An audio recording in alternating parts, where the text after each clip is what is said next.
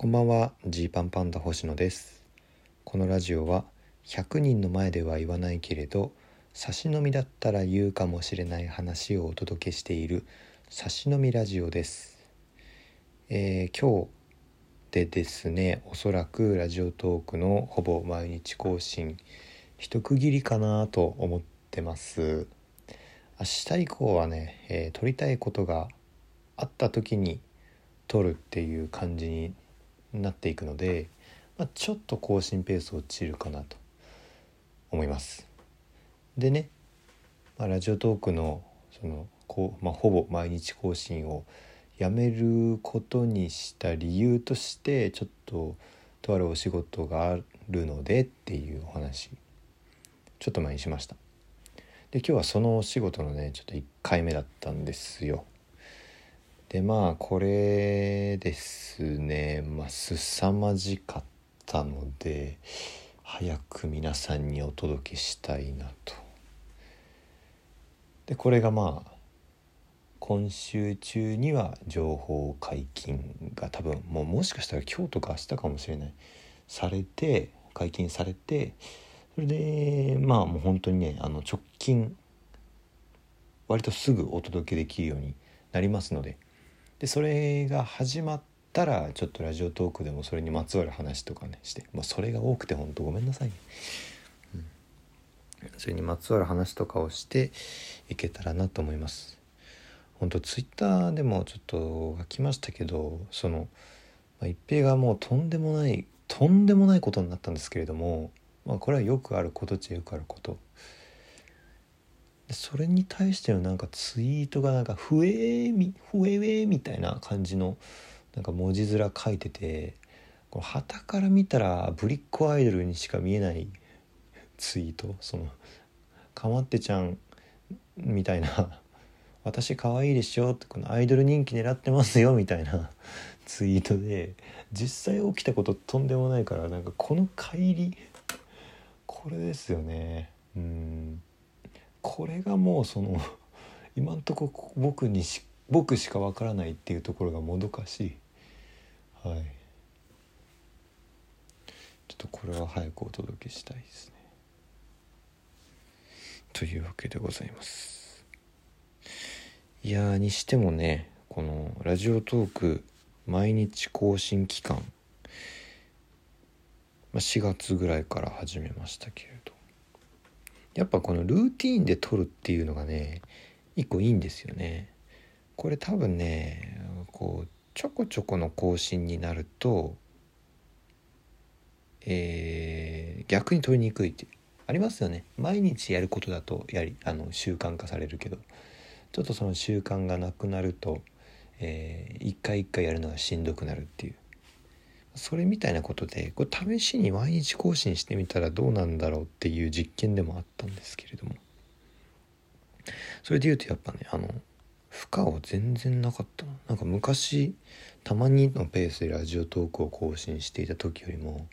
まあ一回一回のこの自分のハードルが下がってるっていうのもあるんでしょうけどでまあ聞いてくれてる人これ毎日聞く人なんてあのねなんか相当相当親身になってくれる人だから、まあ、なんか一元さんが聞いた時どう思うかとかあんまり気にしないようになったっていうのもこう自分の中ではね割と対価なのか進歩なのかわからないけど変化ですね。うん、それはあると思う。やっぱなかなか思ったことを口に出すのがうん苦手というかこれ言っていいのかなとかこう言ったらこう思われるかなが先走りがちな人間なのでまあ、未だにそうですけどちょっとはリハビリできたんじゃないかなみたいなのが、まあ、この7ヶ月ぐらいですかね。はい。でえっと昨日ねまあその公園で一人で撮っていて最後の方すごい重要なことを喋ろうとしたところでもう大量のなんか 大量の若者が公園に来るっていうね。いやあの瞬間怖かった。うん。昨日はねちょっとあまりにもその人たちが近かったんで何にも言えなかったですけど。あれは何なんだろう飲み会終わり同窓会終わりか何なのかなのか、まあ、とにかくテンションの高い若い多分20代の男女2 3 0人がですねふわっと来てこう公園にあるブランコにこう乗ったりそこの近くに10人ぐらいブランコ分かります？公園のブランコで、えー、その座れる人が2人しかいないぐらいのキャパ のブランコ。そこにこう10人ぐらい人が集まってわーって盛り上がってキャッキャしてて。でなんか僕こう公園のベンチで一人ラジオトークをこう撮っていや負けねえぞと思ってラジオトーク撮ってましたけど途中でなんか女の子が多分誰かと見間違えてその普通に知り合いがそこにいると思って僕の方に近づいてきてうわやばどうしようと思ってもちょっともうこのまま僕逆に撮ってみるかと思ってラジオトークを撮ってたんですけど 3, 3メートル手前ぐらいになってあ知らない人だって気づいたみたいであの急いで逃げていきましたね。みたいなことがねこう繰り広げられていたんです。公園から出るのも一苦労でしたからね。人が多すぎてその出入り口にも人が多すぎて。ちょっと通してくださいっていう感じすらも大変なぐらいあれは一体何だったんだろうか。まあそれはいいんですよ。ちょっと改めてちょっと大事なことを言っていこうということです。えー、そのラジオトークがですねまあ、一元さん向きではない内容を割と喋ってきましたということで、えー、これから先はですね、えー、もしかするとポッドキャスト連携とかを外すかもなと思ってます。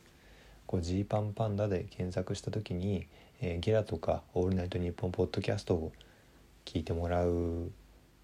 方がいい、まあ、これはずっと思ってることなんですよね。でもまあそれを聞き切った人が何かコンテンツに飢えていた時にジーパンパンダ星野の差し飲みラジオが、えー、1日12分ずつ更新されていくとしたらこうせめてものそのつなぎ止めにはなるというかね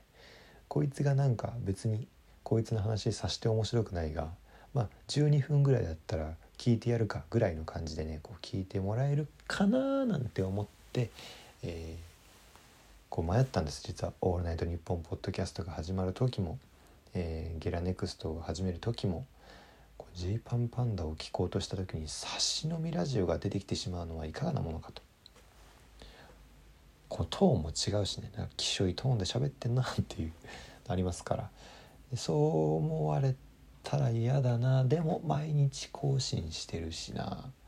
ということで残していたんですけれど。そうですね。ちょっとタイミングを見てそれを外すか、えー、ちょっとラジオトークのまあ今どんくらいなんだろう。400個ぐらい撮ってんのかなトーク。400回から500回ぐらいある中身をこう厳選するかですね。はい。この回は残そうとか。いやでもそれも大変か。まあ記録として残しとくぐらいがいいかな。はい。だからあのよりラジオトークにたどり着きにくい状況を作るかなと思います。もしかしたらねちょちょっとこれは考え中ですがそうなったらそういうことなので、えー、特にラジオトーク以外の媒体、えアプリで聞かれている方はラジオトークをインストールして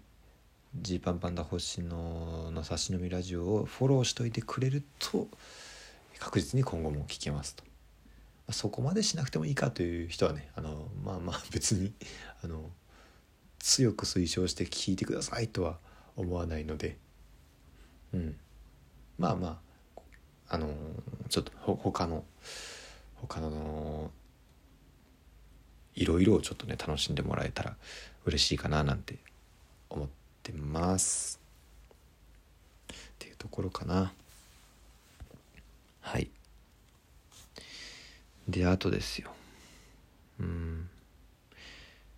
今日もう一個お仕事行ってきたんですけどそのさっき言った話とは別で。これがねアルピーテイルなんですよね。はい。アルピーテイル。見てくれましたか？皆さん。テレ朝の深夜枠のね。バラエティですけれども。芸人とクリエイターさんがコラボしてアニメ作品を作るという、えー、番組です。で僕たちがチャレンジしたねアニメの第1話続きが気になる第2話が気になるような、えー、アニメの第1話を作ってくださいというのでですねやりまして。うん。でまあボロカス言われたんですね。うん。まあこれはちょっと本編を見てもらえたらと思う。まあ今でももう見れないのか。まあとにかくその笑いが 笑いが少ないと。中盤の笑いが少なすぎると。どういうつもりなんだと。いやいや第2話が第2話が面白いと思うもの第2話が見たいと思うものを作るんじゃないんですか？みたいなことを言ったりしつつもえー、もしもしとかフランスピアノに比較されていやジーパンパンだならひどいなって最初はね褒めてた感じだったのにもうひどいなとかともう最悪だ地獄だみたいなのがどんどん追加で言われて言われての結果平子さんの、え、貴族の遊びで優勝にさせられると。